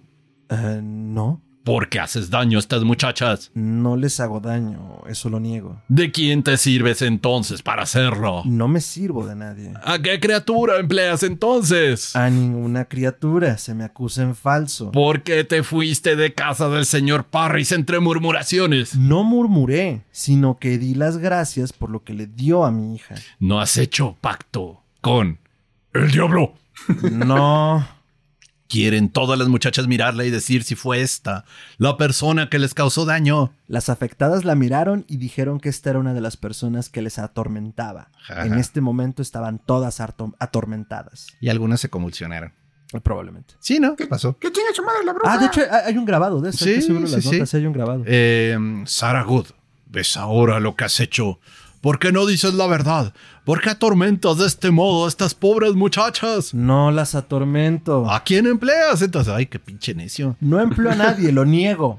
¿Cómo es entonces que están atormentadas? ¿Qué sé yo? Ha hecho venir su señoría a otras y ahora me acusa a mí. ¿Por qué? ¿A quiénes? No lo sé, pero fue alguna de las que su señoría hizo venir al juzgado. También a ti te echo venir. Pero su señoría ha hecho venir a dos más. ¿Quién entonces ha atormentado a las muchachas? Ha sido Osborne. ¿Qué es lo que dices cuando te vas murmurando de la casa de la gente? Si he de decirlo, lo diré. Dilo. Si he de decirlo, lo diré. Son los mandamientos. Mejor dicho, mis mandamientos, me figuro. ¿Qué mandamiento es ese? Si he de decirlo, lo diré. Es un salmo. ¿Qué salmo? Tras una larga pausa, murmura unos versos de un salmo. ¿A quién sirves? Sirvo a Dios. ¿A qué Dios sirves? Al Dios que creó el cielo y la tierra. Ah, Esto no me acuerdo si es para Ya, bájale. Harton preguntó. Ya, dejas. Ok, ese, ese fue el fra- un, fra- es un fragmento del- Ah. del- Y así van los tres en realidad. Sí, los tres se repiten prácticamente exactamente Y así igual. el elefante dice que es conejo, vaya. Con excepción del de Tituba, que es quien hace la confesión. Eh, se los voy, a, les voy a leer muy rápido la parte donde confiesa. Dice Tituba, eh, ¿a quién has, le preguntan, ¿a quién has, ah, perdón, es que sí, es importante esto otro. Eh, le hacen las mismas preguntas eh, y le pregunta a Hathorne, ¿quién es entonces el tachado? Ah, perdón, la transcripción está tachado. ¿Quién es entonces él? El diablo por lo que yo, y está tachado el nombre C. Nunca has visto al diablo. El diablo vino a mí y me pidió servirlo. ¿A quién has visto? A cuatro mujeres y a veces hacen daño a las niñas. ¿Quiénes eran? La señora Osborne y Sarah Good y otras más que no conozco. Sarah Good y Osborne me pidieron que, hiciera daño a las niñas, pero yo no quise. Y ya luego dice que a continuación vio un hombre alto de Boston, que es donde describe a- al diablo. Entonces, eh, básicamente el asunto es ese, y el asunto es, pues, con las experiencias que también uno conoce a través de las noticias, de la manera de querer quebrar a la gente en un interrogatorio y forzarle a sacarle una confesión. Eso y, no ha cambiado y saber meterles los nombres correctos para que los digan después en la confesión. O sea, eh, aquí ya obviamente pues está muy condicionado todo, pero pudieron haber dicho, ¿y qué relación tienes con Sarah Osborne? Ya desde ahí ella va a decir, ah, Osborne es a la que hay que culpar.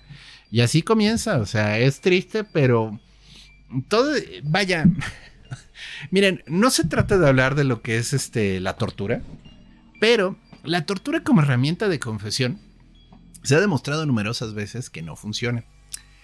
Produce que la gente bajo estrés comienza a decirte lo que tú quieres oír.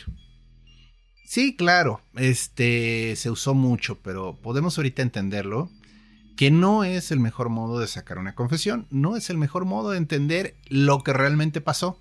Normalmente cuando torturas a alguien bajo presión o bajo alguna herramienta, lo único que logras es que te empantane la investigación y no sepas realmente qué pasó. Porque te va a querer decir lo que tú quieres oír y no va a servir. Pero bueno, ahora sí que qué triste. Sí, entonces eh, Las mataron. las mataron. O sea, la- las condenan, las ahorcan y eventualmente, porque en total fueron 20 mujeres las que fueron Sí, acusadas. en pues este comenzaron a tiempo. desgranar la cebolla, como dicen. Eh, algunas murieron ahorcadas, eh, diferentes periodos de tiempo, otras murieron en la cárcel y alrededor de 1711 eh, comenzó el periodo de restitución y reconocimiento como de eh, éramos una bola de pendejos, lo reconocemos, vamos a restituir a los herederos y a las familias en la medida de lo posible. Eh, un poco como Satanic Panic, ¿no? O sea, que comenzaron a hacer pendejada y media y ya después, ay, qué vergüenza, como que nos, nos dejamos llevar por la emoción, ¿verdad? Eh, Un poquito. Entonces, el asunto es que, eh, pues sí hubo gente a la que se le restituyó económicamente, pero que incluso ahí se cayó en una ironía muy cruel en el sentido de, las brujas, o bueno, las mujeres acusadas de brujería que mueren en la cárcel, mueren en la cárcel porque las familias no tienen dinero ya, porque parte de todo este, en todo este despedorre, pues otras familias se apoderaron de sus posesiones. Sí, pues. En gran medida las acusaciones también fueron motivadas por ello. Pues claro que por ello. O sea, al final, bueno, obviamente Saragoon no tenía un peso, vida de la mendicidad. El asunto es entonces que cuando les restituyen el dinero, es como, gracias, güey, esto me servía hace varios años cuando podía liberar a mi, A mi bisabuela. a mi bisabuela, a mi abuela, a mi madre, eh, porque me hacía falta este dinero para eso. Ahora ya murió y no puedo hacer nada con esto. Es ¿no? que ahí ya no es enteramente restituir los bienes, ya es Pues casi no. casi ponerle una fianza adicional considerando intereses y considerando pues el peso del que el dinero no se pudo usar para lo que se debía. Totalmente, entonces... Pero nadie va a pagar eso. No, el 22 de septiembre se ahorcó a las últimas ocho brujas de las 19 ejecutadas en total. Y aunque para entonces varios sacerdotes ya habían empezado a cuestionar la idea de que el diablo no podía adoptar la forma de una persona inocente, es decir, no es posible que sean brujas si son mujeres de Dios, eh, pues en octubre de ese mismo año el, el teólogo Increase Mather publicó sus casos de conciencia sobre espíritus malignos que personifican a hombres, un volumen en el que argumenta que la prueba espectral empleada para condenar a las acusadas no era fiable para perseguir a las brujas. Ese mismo mes, el destacado comerciante Thomas Bradle puso en circulación una carta en la que criticaba duramente los métodos del Tribunal Especial de Audiencia y Cancillería. En parte como reacción a estos dos textos, el gobernador William Phipps disolvió finalmente el tribunal el 29 de octubre de, 1900 de 1692. Pero era para que hubieran metido a la cárcel al tribunal, o sea, los cabrones que estaban sacando esas confesiones. No, y además dámonos cuenta de algo. Cuando a mí me decían los juicios de Salem, yo decía, güey, pues seguro fueron 20 años de persecución. ¿No? Fueron meses. Sí, pues, unos cuantos meses. dales tiempo a la gente y No, de acuerdo, pero. O sea, en virtud de la cantidad de acusaciones y la cantidad de muertes, eh, fue rapidísimo. No, sí, ocurrió rápido, pero no estuvo. O sea, fue algo muy vergonzoso, vamos a dejarlo así. Totalmente de acuerdo. La magnitud de la crisis de Salem y la rectificación de algunos de quienes participaron en los juicios casi inmediatamente después de que estos concluyeran, puede a veces producir la impresión de que lo ocurrido en Salem fue el estallido final de las supersticiones sobre la brujería. Ñam, que se consumieron tras alcanzar su paroxismo y así la región quedó libre de los prejuicios y las falsas creencias jurídicas, religiosas e intelectuales que habían prevalecido en los primeros tiempos de la Edad Moderna. Aunque ninguno de los procesos por brujería en las colonias de América del Norte ni en Europa volvió a alcanzar la magnitud de Salem, la creencia en las brujas no desapareció, simplemente cambió de forma. Los tribunales se volvieron más cautos eh, eh, en la determinación de perseguir a las brujas y la principal preocupación jurídica se centró en la cuestión de si la prueba espectral debía emplearse únicamente para iniciar la investigación sobre los delitos de una bruja o ser admisible para determinar la culpa. Eh, entonces, el asunto es que al final de cuentas, este fue modificándose, o sea, si bien no se derogó la brujería como delito, sí fue como, vamos a dar dos pasitos hacia atrás cuando alguien grite bruja. Y vamos a determinar en qué se basa su acusación, que la acusación no es determinante para comprobar que es bruja o no. Porque eso fue lo que pasó. Dices que es bruja, es bruja, la- bueno, a la horca. Y aquí es como, ok, hay una, como, una, como una acusación legal, ¿no? Como una acusación de un delito civil. Están diciendo que es bruja, vamos a sentarnos a ver, demuéstralo. Hay que demostrarlo. Que obviamente las pruebas luego eran medio ficticias, pero, al bueno, menos ya- hubiera un esfuerzo. Sí, que hubiera un esfuerzo y pues ya habían metido al final freno de mano, ¿no?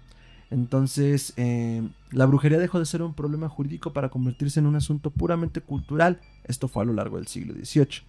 Un ejemplo de esta transición figura en el pasaje de la ley de brujería, ley de brujería, de 1735, que modificaba la definición del delito de brujería entendido como pacto con el diablo y lo transformaba en acusación de practicar la brujería, es decir, en una cuestión de fraude. Sin embargo, aunque la brujería pasó entonces de ser un delito contra Dios y la humanidad a ser un eh, contra Dios y la humanidad a ser un caso de gente astuta y sin escrúpulos, la creencia no desapareció y las brujas continuaron acechando el Atlántico inglés entre el siglo eh, a lo largo del siglo XVIII. Eh, y bueno, siguieron habiendo algunos juicios aislados posterior a la casa de brujas de Salem y pues bueno, ya formó más bien a por formar parte del folclore. Ahora, importante, o al menos lo que yo veo importante, Por supuesto que la brujería no ha desaparecido, ni desaparecerá porque forma parte de nuestro ideario religioso, mágico, místico, cómico, musical. Entonces, De nuevo, el miedo al extraño, o sea, el miedo a lo diferente. O sea, siempre puede haber una persona que tiene una práctica religiosa que no parezca convencional. Bruja. claro, y además estamos hablando de atentar contra el status quo. Me refiero a esto. A lo largo de la historia, antes y después de Salem, la persecución no por ni siquiera por brujería, sino por el hecho de ser mujeres libres, mujeres verdaderamente empoderadas, me refiero a independientes al sistema, en el sentido de, pe- pensemos en esta época colonial, ¿no? Una mujer sin marido. ¿Cómo puede haber una mujer sin marido? No, no, no debería haber una mujer sin marido. Bruja. No, y además es una mujer sin marido que conoce el uso de las plantas, Sí. que conoce de astronomía, que conoce de matemáticas, que, ¿sabes? Es una mujer de ciencia. Salvo que sea la reina, es bruja. Exacto. Entonces esto es algo que se ha repetido y la verdad es que poniendo este ejemplo, el primer, si bien no fue un caso de brujería, pero está motivado el crimen por las mismas causas, eh, Hipate de Alejandría. Sí, bueno. De nuevo, ah, ay, qué horrible es hablar de esto, pero siempre eh, culturalmente estaba este problema del estatus social y del género, ¿no? Entonces no podía ser mujer y saber. ¿Por qué? Porque había algo mal ahí. Y pues, pues sí, Hipatia fue asesinada Por Cirilo. por Alejandría. Cirilo, el obispo de Alejandría. O sea, los cristianos mataron a Hipatia. Ese es un hecho. Y ella era una persona que seguía pues, los conocimientos antiguos, sabía filosofía, sabía diferentes disciplinas, pero ¿de qué le sirvió? O sea, digo, cuando ya los fundamentalistas religiosos tocaron tu puerta y te quieren matar, te van a matar.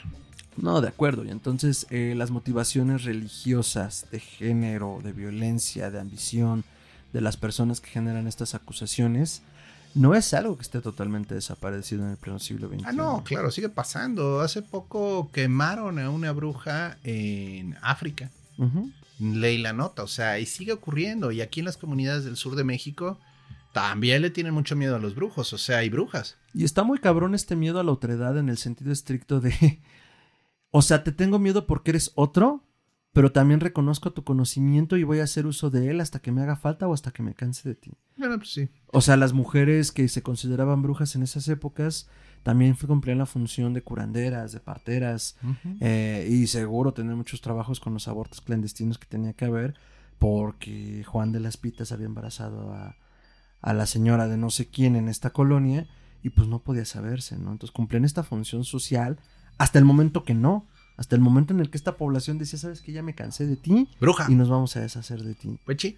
Entonces, eh, ahorita yo no tengo muy claro como en la ficción algo, o bueno, más bien no tenía muy claro en la ficción algo que les pudiéramos recomendar, pero ahorita me acordé de una serie italiana en Netflix que se llama Luna Negra. Ah, está bonita. Está muy padre, está muy bien Bueno. hecha y bueno, versa sobre una versión un tanto romántica de estos periodos de tiempo. Ya, ya y The Witch, la película. The, The Witch, Ah. la película de Eggers, muy buena. También podríamos hablar de Fear Street, aunque Sí, bueno, digo, hay una bruja de contexto. Pero es divertido porque precisamente cuando ves la historia, descubres que hay un poquito más detrás que la pobre bruja que mataron y que se está vengando del pueblo con una venganza ultratumba. Descubres que hay algo más. Y es esa misma historia, o sea, cómo abusan luego del concepto y pues alguien se aprovecha de la situación. No quiero decir más, la reseñamos desde su vuelta, está divertida. Véanla, están, están cool. Pues Sabrina, la bruja adolescente, parece broma, pero sí hicieron, hay mucho contexto de las brujas de Salem en el- la idea de Sabrina, incluso en la serie de televisión, que bueno, yo sé que no a todo el mundo le gustó, pero hacen mucho el recuento de los eh, juicios de brujas de Salem, y bueno, a su manera, ¿no? Porque de nuevo, los medios siempre van a abusar de esto. Me niego a recomendar Charmed. Eh, no me acuerdo de Charm, pero ya que lo mencionaste, yo les recomiendo Charm. No es buena serie, pero tiene lugar en mi corazoncito porque eran las primeras telenovelas gringas que vi de niño en el Canal 5. Oh, por Dios. Bueno, Entonces era muy divertido. el libro de las sombras. Ah, lo que decía Ricardo ahorita de Witch, no quiero echarle en saco roto. Creo que justo es como una manera muy bien hecha, no estoy diciendo que sumamente fiel, pero muy bien hecha de reflejar como parte del folclore de Nueva Inglaterra en relación al tema y sobre todo desde cierta condición social. Eh, hay que hacer reseña de esa película porque es muy buena. No la hemos reseñado. No, The Witch no hemos Ah, reseñado. qué loco. Y bueno, eh, parte Quiero que como- sepan que no la voy a volver a ver. O sea, ya la vi una una vez, vez. ya la sufrí una vez y lo tengo muy presente aquí, pero no. a Excelente. Entonces, el doctor y yo vamos a reseñar The Witch en algún momento. Eh, y bueno, o sea, a ver, eh, quisiera yo cerrar un poco más también una nota de hacia los neopaganismos, ¿no? Que han ganado mucho terreno, sobre todo a principios del siglo XXI, y que justamente tienen que ver con este mundo hiperconectado, no solo porque podemos investigar más y conocer más fácil de esto, sino porque nos damos cuenta, por más avanzados que nos sintamos, nos damos cuenta que siguen existiendo estas instituciones, status quo y velos idénticos a los que existían en la época colonial, ¿no? No, pues es que es una ilusión la libertad. O sea, en muchos sentidos pensamos que somos libres, pero no somos libres hasta donde somos permitidos a ser libres.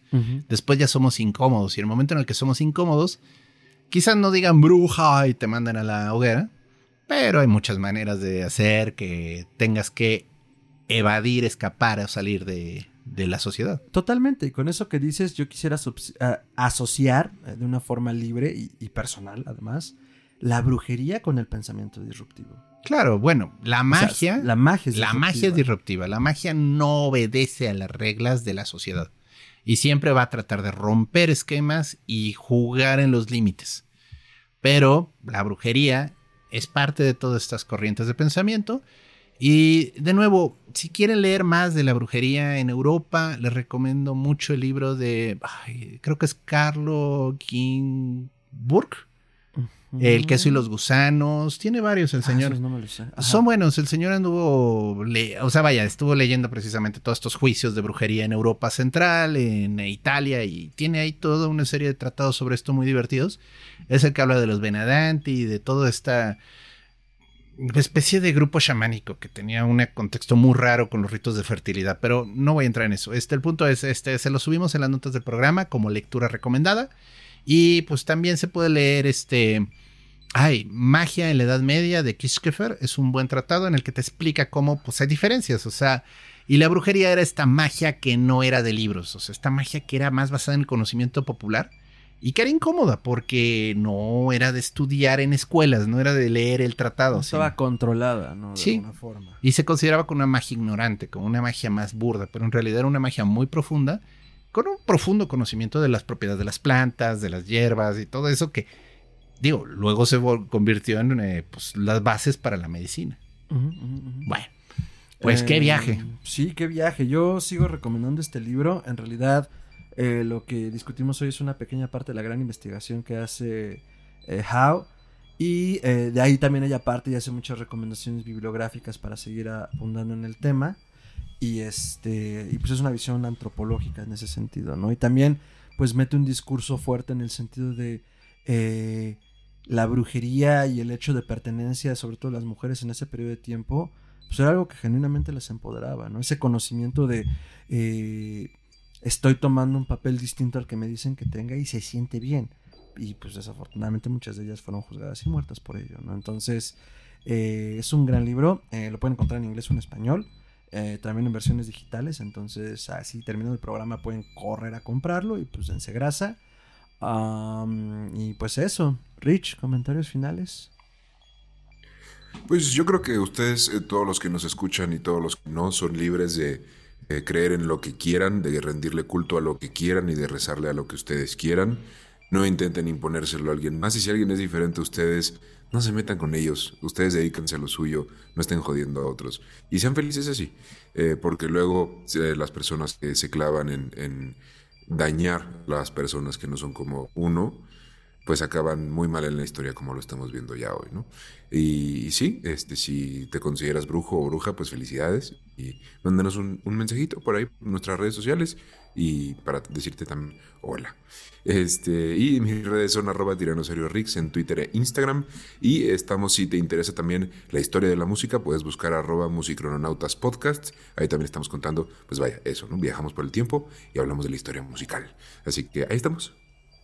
Vientos huracanados, el primo no raro de histeria colectiva. Eh, doctor, sus redes. Me pueden encontrar en Twitter como Chuntaromelquisedec, esto es arroba chuntaromé, ahí es donde tengo más participación y pues normalmente ando ahí subiendo todas mis ideas y de todo. Por ocho, en Facebook tengo una página de fanpage que es precisamente para subir avisos de cuando tenemos programas, de cuando subimos ya las notas, de todo lo que puede pasar. Esa pues es Gerardo Braham, ahí me pueden encontrar, dense su vuelta. Excelente, doctora. Me pueden encontrar como arroba mantras es con ella tiene doble al final en todas las redes. Y Histeria Colectiva Podcast lo pueden seguir como podcast.histeria en Instagram, podcast histeria en Facebook y en Twitter. Eh, y todos sus comentarios, añadiduras, señalamientos, temas, felicitaciones y regalos los pueden hacer llegar a histeria colectiva podcast.gmail.com. Y recuerden seguir eh, también la página historiacolectivapodcast.com para más contenido. Y así cerramos nuestro programa número 100, episodio 71, segundo aniversario.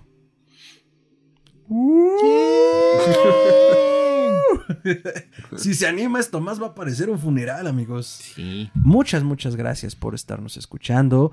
Esto es por y para ustedes. Esparzan la infección, suscríbanse, encampánense, eh, cuéntenselo a con más confianza le tengan. También recomiéndenselo a sus enemigos. Este, muchas gracias. Vamos a estar haciendo más cosas, llegando a más lugares.